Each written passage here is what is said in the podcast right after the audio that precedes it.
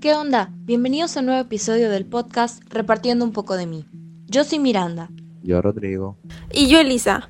Nuestros temas de hoy son el 8M, Día Internacional de la Mujer, y mujeres importantes en la historia de México. Sin más preámbulo, comencemos. El 8 de marzo de 1975, en coincidencia con el Año Internacional de la Mujer, las Naciones Unidas conmemoraron por primera vez esta ocasión. El Día de la Mujer es una fecha para recordar los años de lucha en pro de la igualdad y la justicia para las mujeres.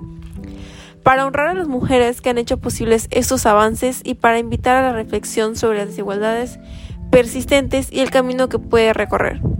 En 2023, la UNESCO une su voz a la de toda la familia de las Naciones Unidas al celebrar este Día Internacional de la Mujer, bajo el lema Por un mundo digital inclusivo, innovación y tecnología para la igualdad de género, en consonancia con el tema prioritario del 67 periodo de sesiones de la Comisión de la condición jurídica y social de la mujer. En este Día Internacional de la Mujer tenemos que lograr que no solo las mujeres y las niñas se beneficien de las oportunidades que ofrece la transformación tecnológica, sino también y sobre todo que puedan contribuir a forjarla en condiciones de igualdad. El movimiento del 8M se hace cada año más fuerte y poderoso, como cada una de las mujeres que lo componen. Diversos grupos, asociaciones, fundaciones, ONGs y mujeres siguen luchando de manera permanente por acabar con los acosos, asesinatos, violencia de género, brecha salarial y las desigualdades en todas sus formas. También se unen muchos hombres a la causa, porque la igualdad de género beneficia a toda la sociedad, porque el destino de los hombres y las mujeres está unido. Hasta que no se consiga una igualdad de género efectiva, se seguirá celebrando el Día Internacional de la Mujer. Anteriormente, las mujeres reclamaban derechos básicos, tales como ejercer el derecho a voto en las elecciones, el derecho a ocupar posiciones de responsabilidad en política y en sociedad general, derecho al trabajo y al estudio. En la actualidad, el Día de la Mujer es una fecha significativa para reivindicar sus derechos básicos y fundamentos. Anualmente se selecciona un tema central para celebrar el Día Internacional de la Mujer. La campaña del Día Internacional de la Mujer 2023 es Por un mundo digital inclusivo, innovación y tecnología para la igualdad de género. Para este año se pretende reconocer y homenajear a aquellas niñas, mujeres y organizaciones feministas que apoyan los avances de la tecnología transformadora. Así, como el acceso a la educación digital que contribuyan a cortar la brecha digital de género, disminuyendo las desigualdades sociales y económicas. Asimismo, esta temática tiene como finalidad destacar la importancia de proteger los derechos de las mujeres, las niñas en espacios digitales, así como generar acciones orientadas a erradicar la violencia de género en línea.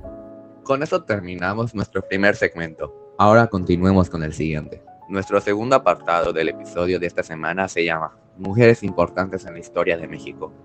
Por el nombre podrás deducir de qué trata.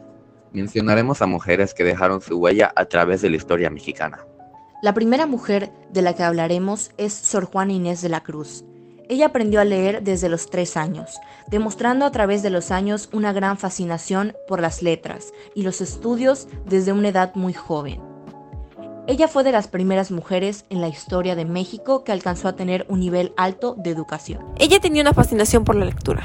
Defendió el papel de la mujer en la sociedad novohispana en múltiples ocasiones, mediante la publicación de sus textos y poemas. Nuestra segunda mujer es Frida Kahlo. Magdalena Carmen Frida Kahlo Calderón se adentró y alcanzó el renombre de los mundos del arte y la pintura, cuando era un panorama controlado completamente por hombres.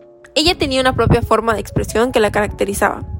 Su forma de expresión y de cómo plasmaba mediante la pintura su realidad después de sufrir su inesperado accidente fue la que lo llevó a destacar en esos momentos.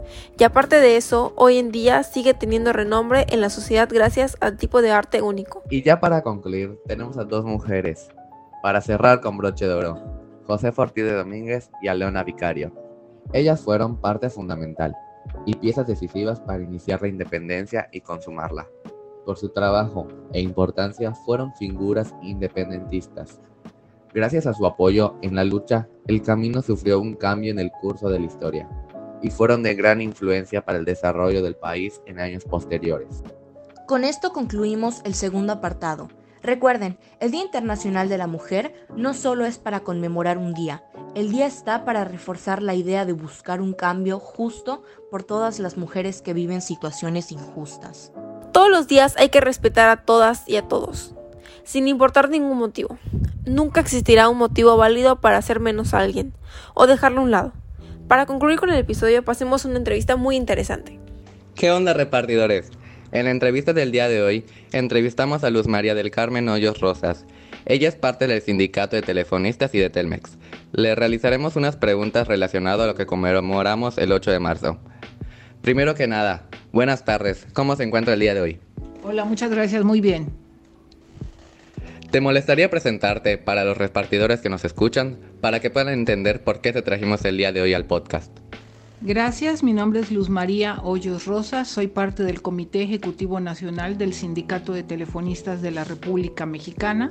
Llevo 34 años trabajando para la empresa Teléfonos de México y soy parte y responsable de la Comisión de Igualdad de Género del Sindicato de Telefonistas de la República Mexicana. Bueno, pues para no quitarte más de tu tiempo, pasemos con las preguntas. Primera pregunta, ¿Piensas que esto se debe conmemorar solo un día o es una acción diaria? Yo creo que como fecha es importante tenerla y por eso conmemoramos el 8 de marzo. Pero eh, si vemos la violencia en el mundo en general, podemos darnos cuenta que hay acciones diarias al haber marchas, mítines, reclamos a nivel mundial en el tema de la violencia hacia las mujeres. Segunda pregunta. En tu trabajo, ¿las desigualdades están muy presentes o no? Afortunadamente trabajamos en una empresa que va de la mano con el sindicato y lo cual ha permitido eh, que el salario y las condiciones laborales entre hombres y mujeres sean las mismas. Hemos trabajado de manera conjunta también en la creación de un protocolo que nos ayuda a un protocolo de atención a la violencia, lo cual nos ayuda a poder manejar cualquier situación que, se presente.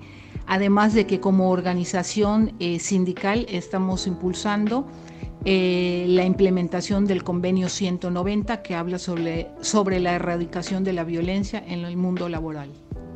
Esas son las pequeñas acciones que hacen falta en la mayoría de trabajos y hay que implementarlos para tener un mundo justo e, e igualitario. Tercera pregunta, ¿qué pequeños actos pueden generar una gran diferencia? Algo que es muy importante es eh, la educación desde muy temprano nivel, además de que haya una perspectiva de género en cualquier empresa, en cualquier empleo que se vaya a, desarrollar. El hecho de que podamos tener esa perspectiva de género va a permitir mejores condiciones para las mujeres, pero también para, para los hombres. Eh, capacitación, es, es, es importante que podamos invertirle la capacitación tanto de mujeres como hombres en los temas relacionados a lo que es la igualdad de género.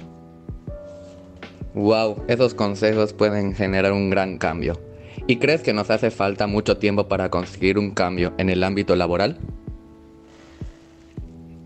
Eh, la importancia de la eh, ratificación del convenio 190 de la Organización Internacional del Trabajo el año pasado nos permite como país poder empezar a, sumarnos a las grandes eh, potencias y sumarnos a los otros países que ya lo han ratificado. Este año nos vamos a dar a la tarea de implementar el convenio 190. Hemos estado realizando diferentes eh, foros, eventos, hemos ido de la mano con diputadas y senadoras a nivel nacional en la implementación y en trabajar el cómo en las juntas locales y en las juntas de conciliación se manejen estos temas tan importantes. Y ya para concluir, la última pregunta. ¿Qué consejo le darías a las nuevas generaciones para fomentar un ámbito de igualdad y equidad con todos los seres humanos? Creo que lo más importante es estar informados, es estar en entender cuál es la lucha y entender el por qué salimos a las calles las mujeres el día el día de hoy. Las luchas son diferentes, es la suma de muchas necesidades, colectivos y demandas. Cada uno de y cada una de nosotras tenemos una lucha en particular y la ventaja o lo que propicia que podamos estar el día de hoy en las calles, es la suma de las voluntades de todas las mujeres eh, que salimos a, a exigir un alto y un paro a la violencia hacia las mujeres. Gracias por su tiempo. Ya formas parte de la familia repartiendo un poco de mí. ¿Tienes alguna palabra para los repartidores que te escuchan? Me encanta la, idea, acabo de conocer el, programa a través de, ti y la verdad el hecho que desde jóvenes, yo creo que esto es lo que va a ir marcando la, la, diferencia y decías tú hace un ratito cuáles son las pequeñas acciones, yo creo que estas pequeñas acciones de conocer los temas, de, eh, de repartir un poquito de ustedes con los demás es lo que va a marcar la diferencia. Muchas gracias por su tiempo. Volvemos con ustedes a cabina. Bueno chicos, con esto terminamos el episodio de esta semana. Esperemos que les haya gustado tanto como a nosotros. No se olviden de seguirnos en nuestro blog, en Instagram, Facebook y TikTok. En todas nos encontramos como repartiendo un poco de mí. Y no nos extrañen, porque la próxima semana volveremos y hablaremos del bullying y cómo podemos ayudar a erradicarlo. Hasta el próximo episodio y recuerden repartidores, siempre hay a quien apoyar.